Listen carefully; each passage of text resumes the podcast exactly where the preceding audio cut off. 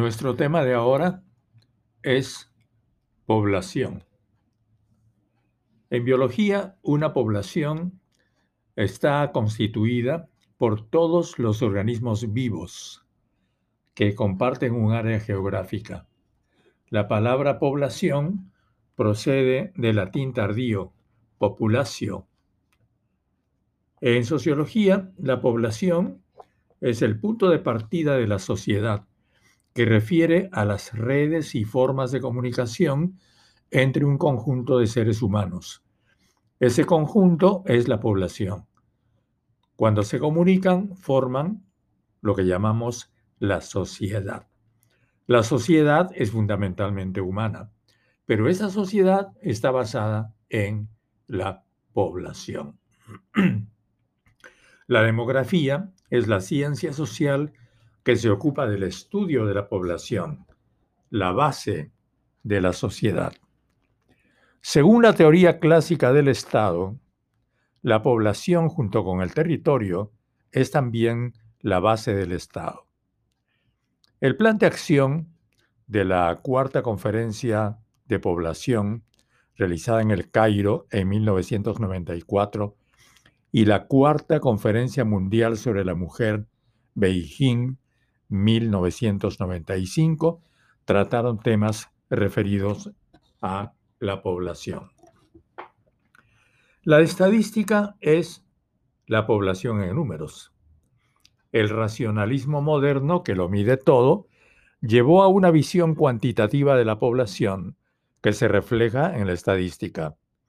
La población es medida mediante censos en los que se, se recolecta datos sobre variables distintas que son convertidas en niveles de calidad o en números. Localidad de residencia, tipo de vivienda, ingreso, nivel de escolaridad, etcétera, etcétera. Pero hay componentes típicos, clásicos, que se conservan en estadística sobre la población. Cualquier estudio elemental de la población presenta tres componentes. La tasa de natalidad, que es el número de nacimientos en un año por cada mil habitantes. La tasa de mortalidad, el número de defunciones por cada mil habitantes.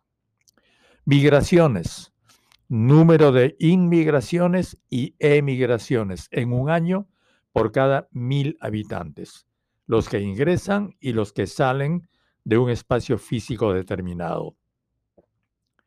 La población también puede ser absoluta y relativa. La población absoluta es el número de personas que habitan un determinado espacio en un periodo específico. Se cuenta en los censos o se calcula mediante proyecciones demográficas en las que se utiliza la tasa de natalidad y se descuenta la tasa de mortalidad. También se tienen en cuenta los movimientos migratorios de entrada y de salida del territorio que se está estudiando. La población relativa es la cantidad de personas que en promedio ocupan un área calculada en kilómetros cuadrados o hectáreas según país o tipo de estudio resulta de comparar el área territorial con la población absoluta que la habita. Es la densidad demográfica. A partir de la formación de los estados modernos, que trajo consigo el control coercitivo por parte de los gobiernos sobre la vida de los habitantes, se ha introducido la idea de gobernar también el crecimiento de la población, sobre todo cuando hubo la percepción de que ésta crecía excesivamente. Se crean entonces las políticas de población. Como se ha visto antes, cuando hemos hablado sobre el Estado, los estados modernos pretendieron poblaciones homogéneas, pensadas de acuerdo con los mitos raciales y culturales de los grupos dominantes. El extremo deseo de contar con poblaciones homogéneas llevó históricamente a ciertos estados y sus gobernantes al racismo, los genocidios y las denominadas limpiezas étnicas. La relación de las políticas públicas de población con las de producción llevó a las políticas alimentarias, que relacionan la población con la cantidad de alimentos disponibles o posibles de ser producidos para la supervivencia del Estado. En las épocas de la revolución industrial, la compacta densidad de las poblaciones obreras que rodeaban a las fábricas estuvo relacionada con el hambre, la suciedad, la miseria y enfermedades o pestes de diversos tipos. Controlar el crecimiento de la población, adecuarlo al crecimiento de la economía, fue la aspiración de algunos teóricos y diseñadores de políticas públicas. Este, sin embargo, fue y es un tema polémico. Durante los años de la Segunda Postguerra Mundial, a pesar del comienzo de la Revolución Verde, que potenció la producción de alimentos procedentes de la agricultura, las organizaciones internacionales formularon planes y ejercieron presión para el control de la población del planeta. La esterilización masiva de mujeres fértiles fue aplicada en la India, Pakistán y Bangladesh en los años 50 del siglo pasado. China estableció el máximo de un niño o niña por pareja como obligación legal hasta hace pocos años. El Perú, durante el gobierno de Alberto Fujimori, aplicó en los años 90 la planificación familiar como parte de su plan de lucha contra la pobreza, diseñado y financiado por el Banco Interamericano de Desarrollo y el Banco Mundial, que incluyó las AQT, esterilizaciones quirúrgicas de 250 mil mujeres pobres. El plan duró dos años y fue suspendido ante la protesta de la Iglesia Católica y las organizaciones de la sociedad civil. La aniquilación selectiva de poblaciones se ha aplicado de hecho mediante las guerras y el hambre. Durante la era victoriana, entre 1845 y 1849, Inglaterra dejó de morir de hambre a más de un millón de personas en Irlanda y prohibió toda ayuda asistencia social o reducción de impuestos porque su población era considerada pobre, católica e inferior a los ricos terratenientes ingleses que eran dueños de las tierras irlandesas. El nacionalsocialismo alemán aplicó las teorías de Alfred Rosenberg sobre la eugenesia, la selección genética artificial de los que deben nacer y la eliminación de los que no responden al ideal de poblador que, según los nazis, necesitaba el Estado. Los debates sobre el crecimiento de la población fueron iniciados por el sacerdote anglicano Thomas Malthus en su obra clásica Ensayo sobre el principio de la población.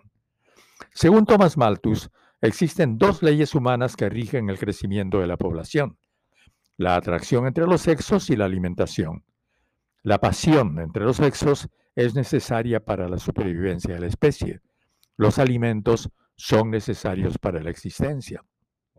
Él afirmaba que también existen dos leyes del crecimiento de las poblaciones. La primera, los medios de subsistencia crecen de manera aritmética. La segunda, la población crece de manera geométrica. Ello se debe, decía, a que el poder del suelo para producir subsistencia es menor al poder de crecimiento de la población.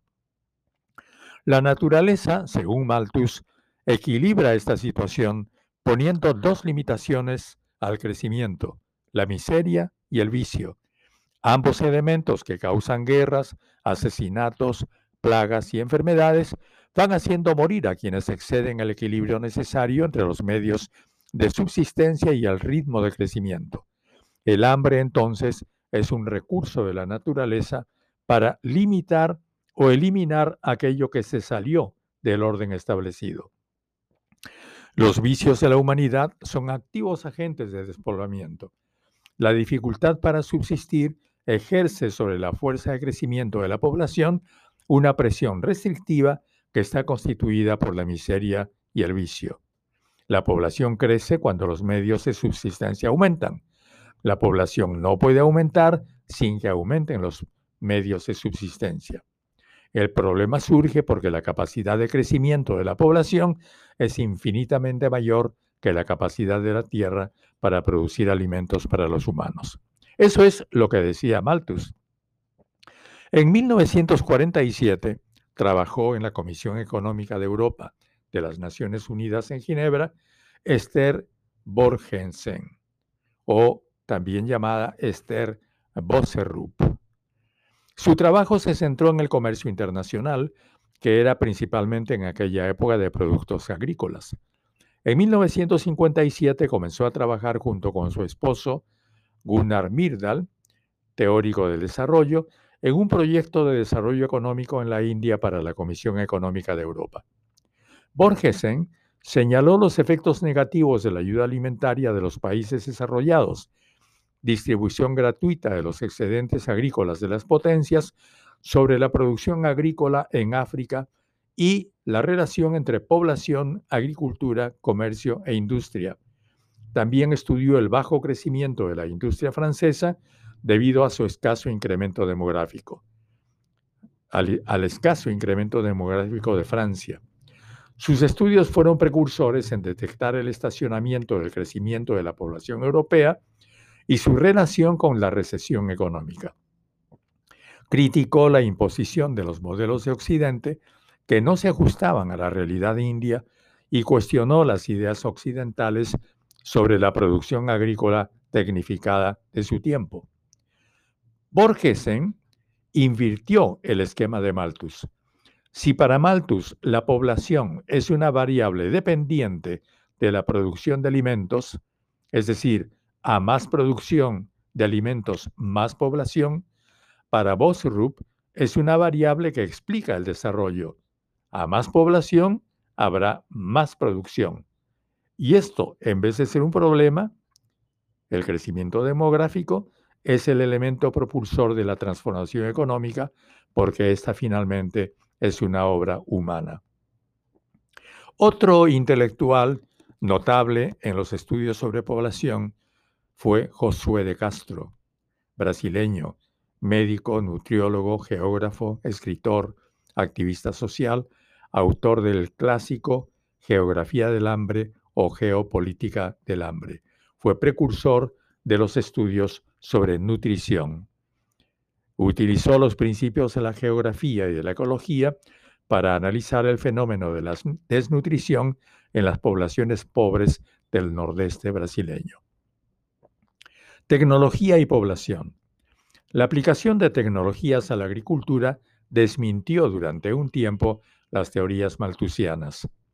En la época de Malthus solo se aplicaba la rotación de cultivos, se dejaba descansar parcelas de tierra de una cosecha a otra mientras se cultivaba otras para que el suelo se recupere.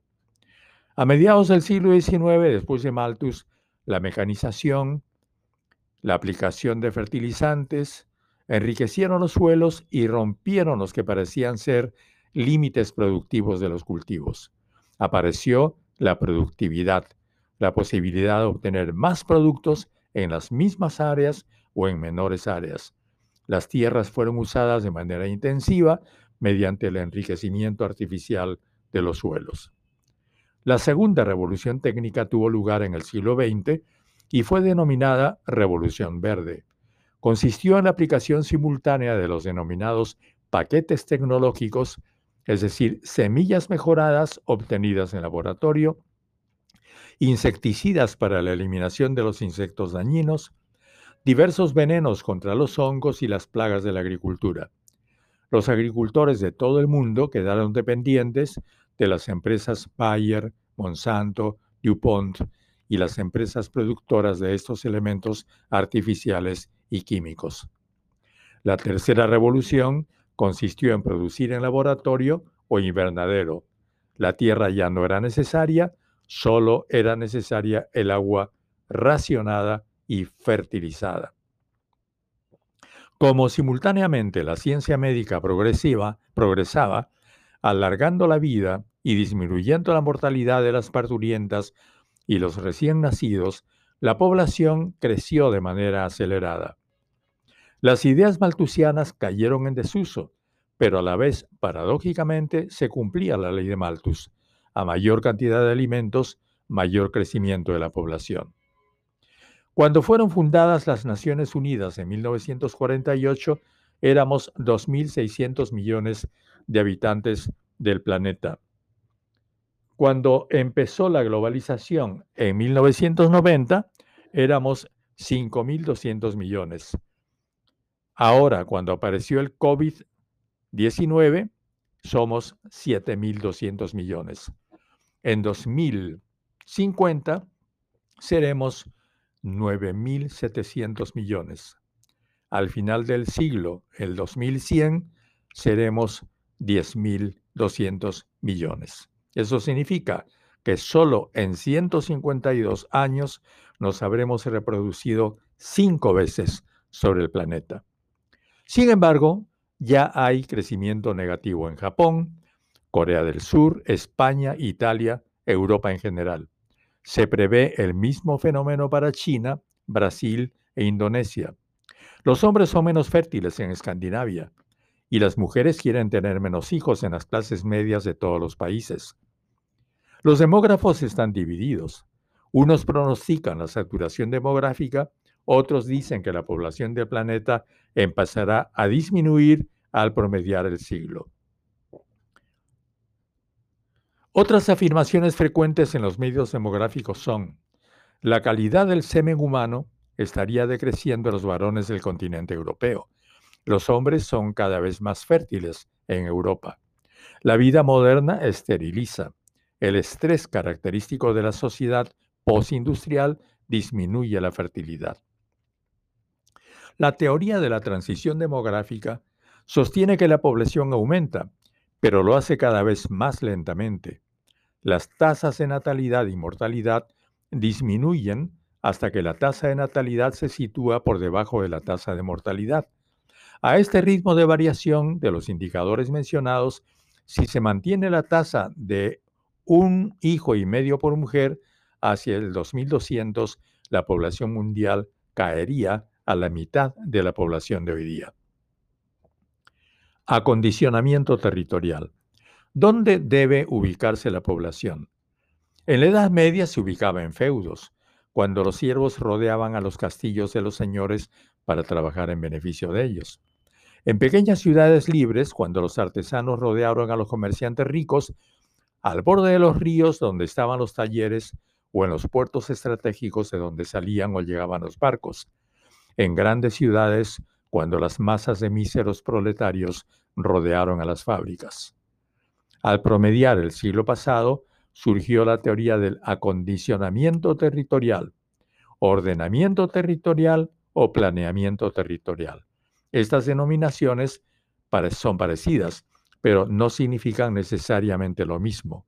Lo importante es señalar que esa relación comprende la vinculación entre la población de cada circunscripción y los recursos naturales existentes en el área que se habita.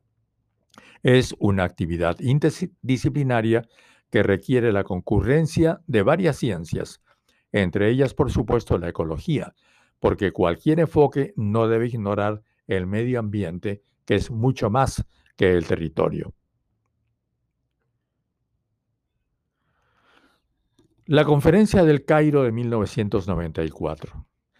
La Conferencia Internacional sobre la Población y el Desarrollo realizada en el Cairo en 1994 trató los temas de la población, la salud sexual y reproductiva, la igualdad entre los géneros y el derecho a planificar la propia familia.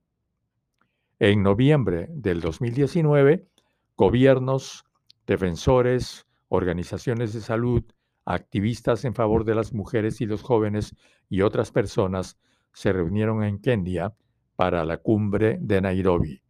Se tuvo en cuenta para la reunión en Nairobi los Objetivos de Desarrollo Sostenible de la ONU hacia 2030. La cumbre de Nairobi centró sus discusiones en el acceso a los derechos sexuales y reproductivos dentro de la cobertura universal de salud, acabar con la violencia de género, defender el derecho a la atención de la salud sexual y reproductiva incluso en contextos humanitarios y frágiles. fue aprobado el plan denominado Tres Ceros. Cero necesidad insatisfecha de planificación familiar, cero muertes maternas prevenibles y cero violencia de género y prácticas nocivas contra mujeres, niñas y jóvenes. El consenso de Montevideo siguió esta ruta. Perú fue el país sede de la tercera conferencia regional sobre población y desarrollo durante el tercer trimestre de 2018 con el propósito de dar seguimiento a la implementación del Consenso de Montevideo, el acuerdo internacional más importante de la región en materia de población y desarrollo, adoptado en la primera reunión de la conferencia celebrada en 2013 en el Uruguay. El Consenso de Montevideo combina el desarrollo económico con el desarrollo humano, los derechos humanos y el respeto al medio ambiente y propone el desarrollo de políticas que respondan a asuntos poblacionales urgentes como la salud sexual y reproductiva, el envejecimiento de la población, la niñez, la adolescencia y la juventud, la igualdad de género, la migración internacional, la desigualdad territorial, la movilidad espacial y la vulnerabilidad, la inclusión igualitaria de los pueblos indígenas y la población afrodescendiente y el combate al racismo y la discriminación racial.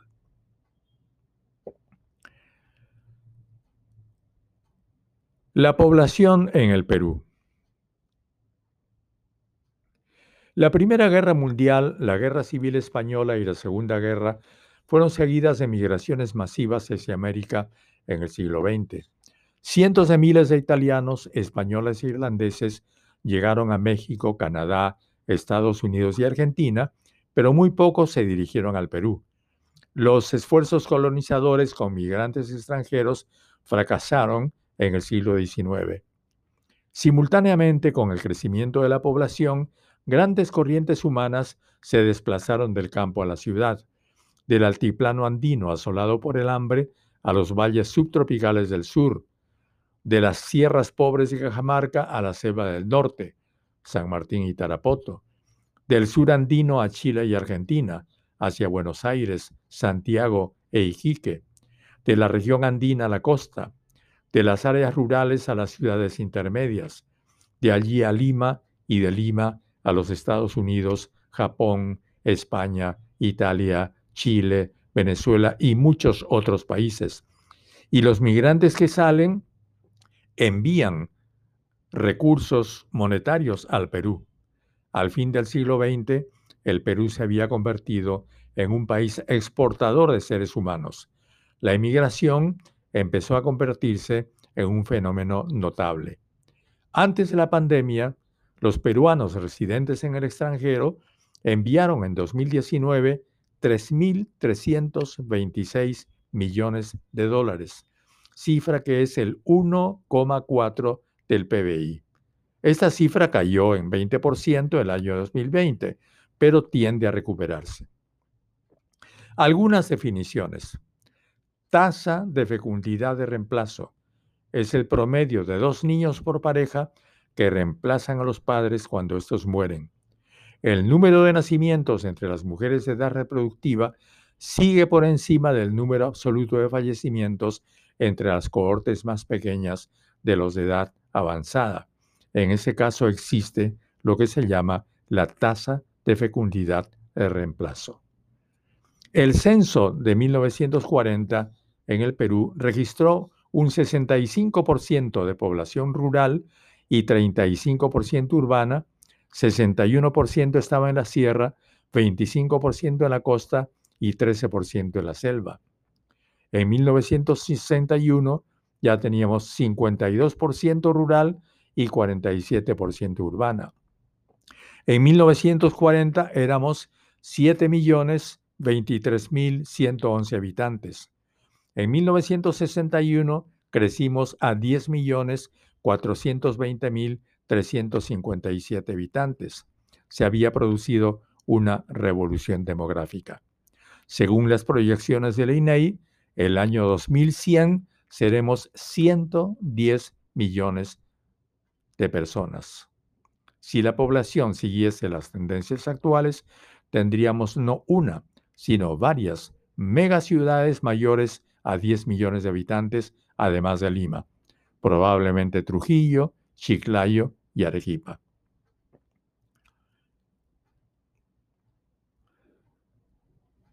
El Perú empezó a tener muchos niños, muchos jóvenes y muchos adultos mayores a la vez.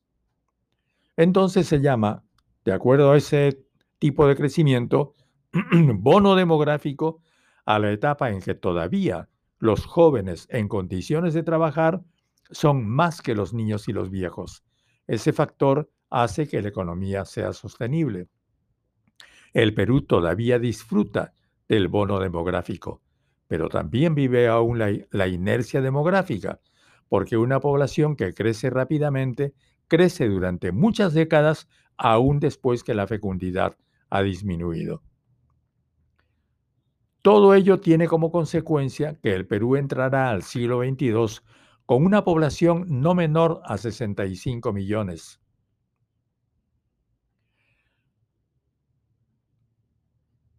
Presumiendo que la tasa de reemplazo se logre entre 2015 y 2020. Pero claro, hay muchas contradicciones en estos datos porque los cálculos y las proyecciones varían.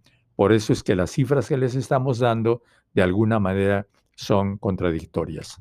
Lo importante es que estamos viviendo un periodo de fuerte crecimiento poblacional, que ese periodo está disminuyendo un poco, que todavía tenemos el bono demográfico, pero que ese bono demográfico puede cesar conforme eh, la cantidad de adultos vaya sobrepasando y la población vaya envejeciendo.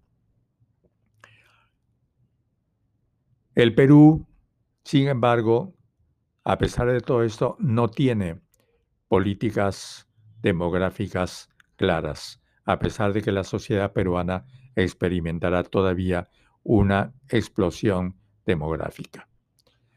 Aquí terminamos este capítulo. Muchas gracias y nos veremos en el próximo capítulo.